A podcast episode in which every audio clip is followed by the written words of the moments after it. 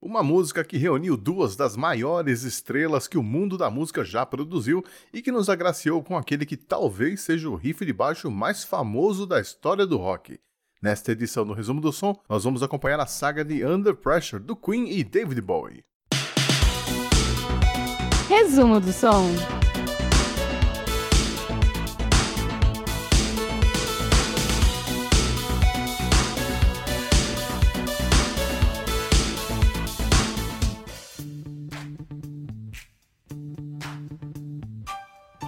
A nossa história começa em 1969. Diz a lenda que o David Bowie comprou um par de sapatos na loja onde o Fred Mercury trabalhava, numa galeria em Kensington Market, em Londres. Mas na verdade eles já tinham se conhecido antes. O Bowie fez um show na faculdade onde o Fred Mercury estudava, a Ealing College of Art, no dia 29 de abril de 1969. Como foi um show improvisado, não havia um palco, então o Bowie pediu a ajuda de alguns alunos para juntar umas carteiras e criar um palco improvisado. Entre esses alunos estava o Fred Mercury. Quem imaginaria que 12 anos depois eles estariam no topo da parada de singles do Reino Unido? O Bowie criou o Zig e virou referência de 9 entre 10 estrelas da música, o Fred virou Mercury e também virou uma estrela à frente do Queen, e assim chegamos ao mês de setembro de 1981. O Queen tinha acabado de passar pelo Brasil, onde tocou no dia 20 de março de 1981 no estádio do Morumbi, num show histórico. E dizem que eles queriam tocar de graça no Maracanã, mas o governador Chagas Freitas não quis autorizar, nem mesmo com o Queen se prontificando a doar a renda para obras de caridade da primeira-dama do estado.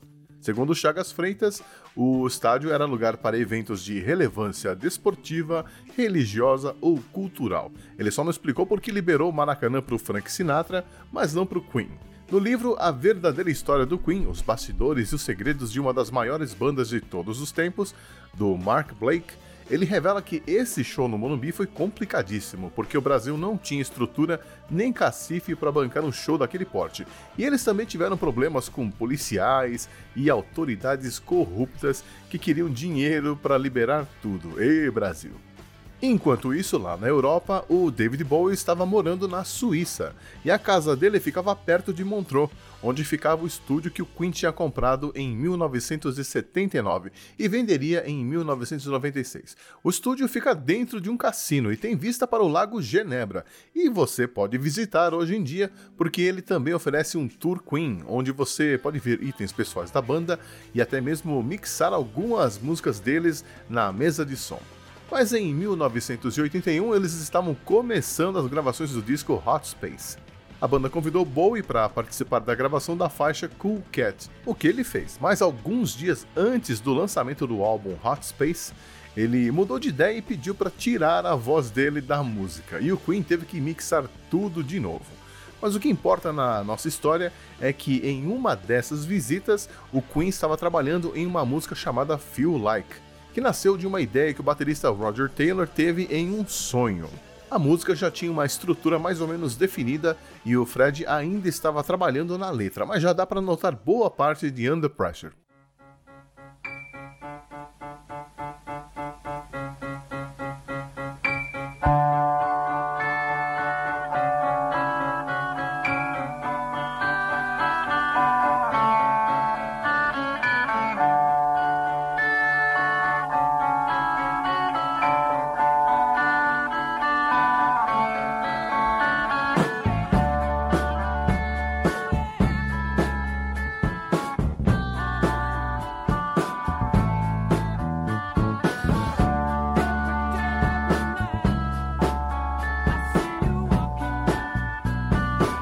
God.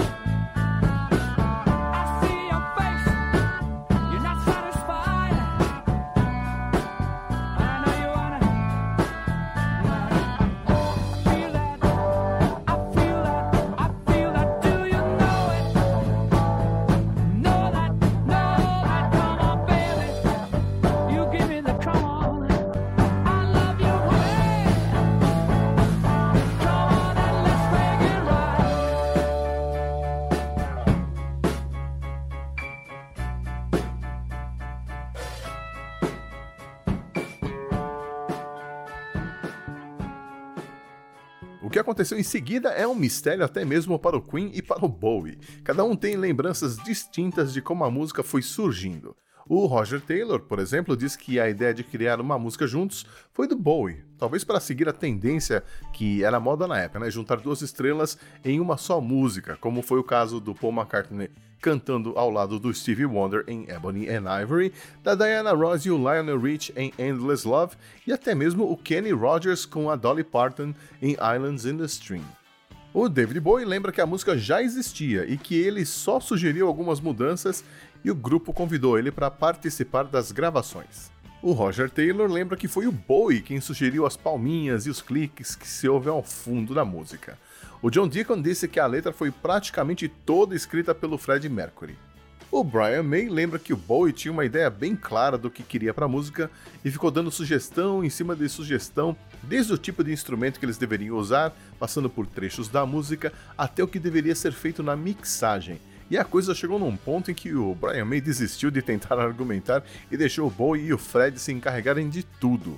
E teve também o produtor alemão Reinhold Mack, que diz que ninguém mencionou a música Feel Like nas conversas no estúdio. E nessa briga de egos, o Bowie acabou levando a melhor e teve várias das suas sugestões aceitas, inclusive a troca do título original da música, que seria People on Streets, mas que o Bowie sugeriu trocar por Under Pressure.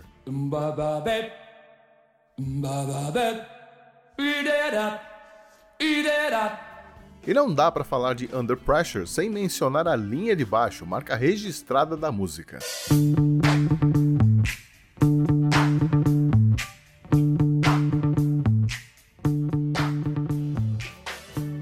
Aparentemente, ninguém sabe ao certo como ela foi criada. Por um lado, temos o baixista John Deacon, que afirmou em uma entrevista em 1984 que a ideia foi do Bowie e que o Brian May também ajudou a criar alguns trechos. Por outro, temos o Bowie afirmando que a ideia do riff já existia quando ele chegou ao estúdio, mas que o John Deacon esqueceu como ele estava tocando e ele simplesmente ajudou a lembrar. O Roger Taylor diz que foi o John Deacon que criou o riff e depois de comer uma pizza esqueceu, e foi ele quem lembrou como era. Então pode ser que o Bowie sugeriu alguma coisa pro Deacon, depois esqueceu, aí o Deacon mudou um pouco o riff, e o Bowie falou que não era assim que ele tinha tocado da primeira vez. Uh, enfim, o que se sabe é que a partir do riff, o restante da música foi sendo adaptado e encaixado. E a verdade é que as gravações foram regadas a drogas e álcool, então eu acho que não dá para confiar na memória de nenhum deles.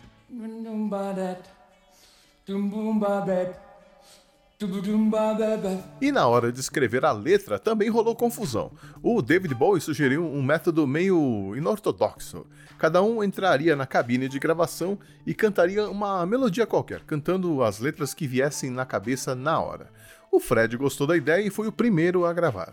Só que o Bowie, esperto, abriu a porta da cabine de controle e ouviu a melodia que ele estava cantando. Quando foi a vez dele gravar, ele foi lá e cantou uma melodia complementar, o Fred ficou maravilhado com o fato das melodias se encaixarem tão bem, até que o produtor Ryan Mack revelou o que o Bowie tinha feito, e aí o Fred ficou indignado. Mas com a melodia e alguns trechos definidos, o Bowie e o Fred puderam finalizar a letra e definir as partes que cada um cantaria. Esse processo todo levou só um dia, ou seja, Under Pressure nasceu de improviso, um improviso complicado e que causou muita tensão entre a banda e o Bowie, já que essa era a primeira vez que o Queen criava uma música com outro artista. Mas na mixagem final, feita em Nova York sem o Bowie, eles puderam deixar a música do jeito que queriam e todo mundo conseguiu colaborar para o resultado final. O compacto foi lançado em 26 de outubro de 1981. Vendeu quase 765 mil cópias e foi a segunda música do Queen a liderar a parada britânica. A primeira foi Bohemian Rhapsody em 1975. E foi a terceira música do Bowie a liderar a parada britânica, depois do Space Oddity em 75 e Ashes to Ashes de 1980. Na parada americana, a música não teve o mesmo sucesso, ficando apenas na posição de número 29 entre as 100 mais da Billboard. O Queen tocava Under Pressure ao vivo, com o Fred fazendo as duas vozes e o Roger Taylor ajudando nos backing vocals. Uma dessas apresentações ao vivo acabou sendo memorável, mas pelo motivo errado. O Queen se apresentou no programa Saturday Night Live em 25 de setembro de 1982 e cantou duas músicas, Crazy Little Thing Called Love e Under Pressure. E é possível notar que o Fred está sem voz e chega até a desafinar em algumas notas. É que na noite anterior a essa apresentação ele teve uma briga feia com o namorado e acabou gritando mais do que deveria e por isso, além de estar sem voz, ele estava claramente de mau humor. Mas infelizmente o Fred e o David Bowie nunca cantaram Under Pressure juntos no mesmo palco. Aliás, o Bowie optou por não cantar Under Pressure ao vivo até 1992, quando ele se apresentou no show tributo ao Fred Mercury ao lado da Annie Lennox do Eurythmics, cantando justamente Under Pressure. E desde então ele passou a incluir a música nos seus setlists até o último show dele, que aconteceu em 25 de junho de 2004, lá no Hurricane Festival na Alemanha. É por isso que Under Pressure é tão preciosa. São 4 minutos e 3 segundos que capturam de forma brilhante um momento único na história da música e da carreira de dois dos maiores artistas que o mundo já produziu, um momento que a gente confere agora.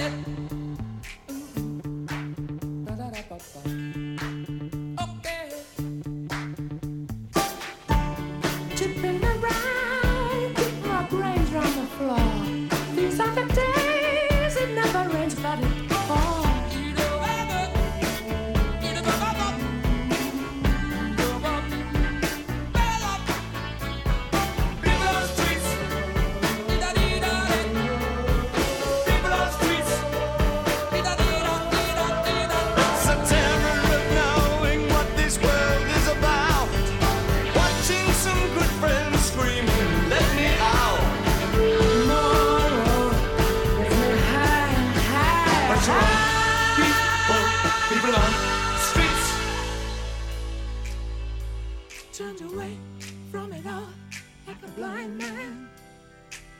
Sat on the fence, but it don't work. Keep coming up with love, but it's so slashed and torn. Why?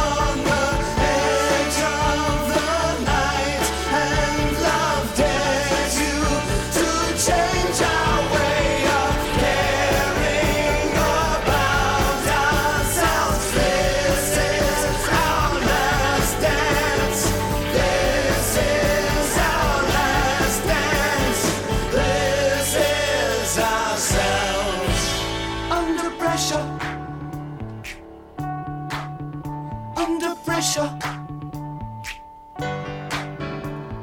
pressure.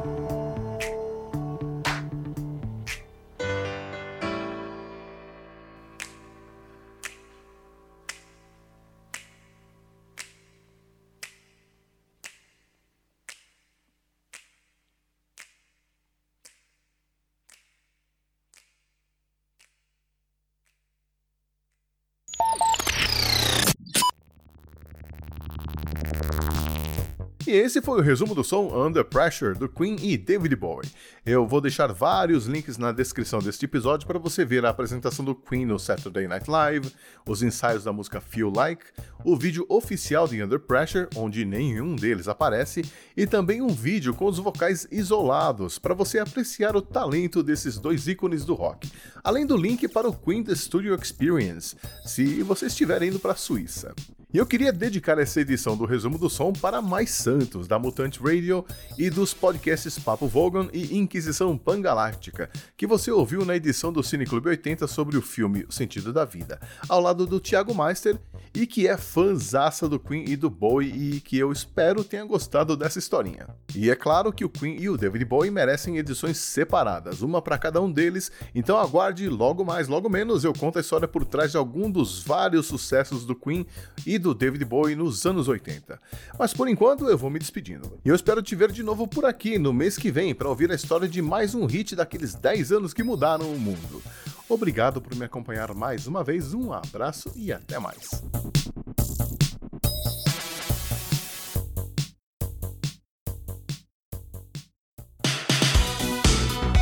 Resumo do som.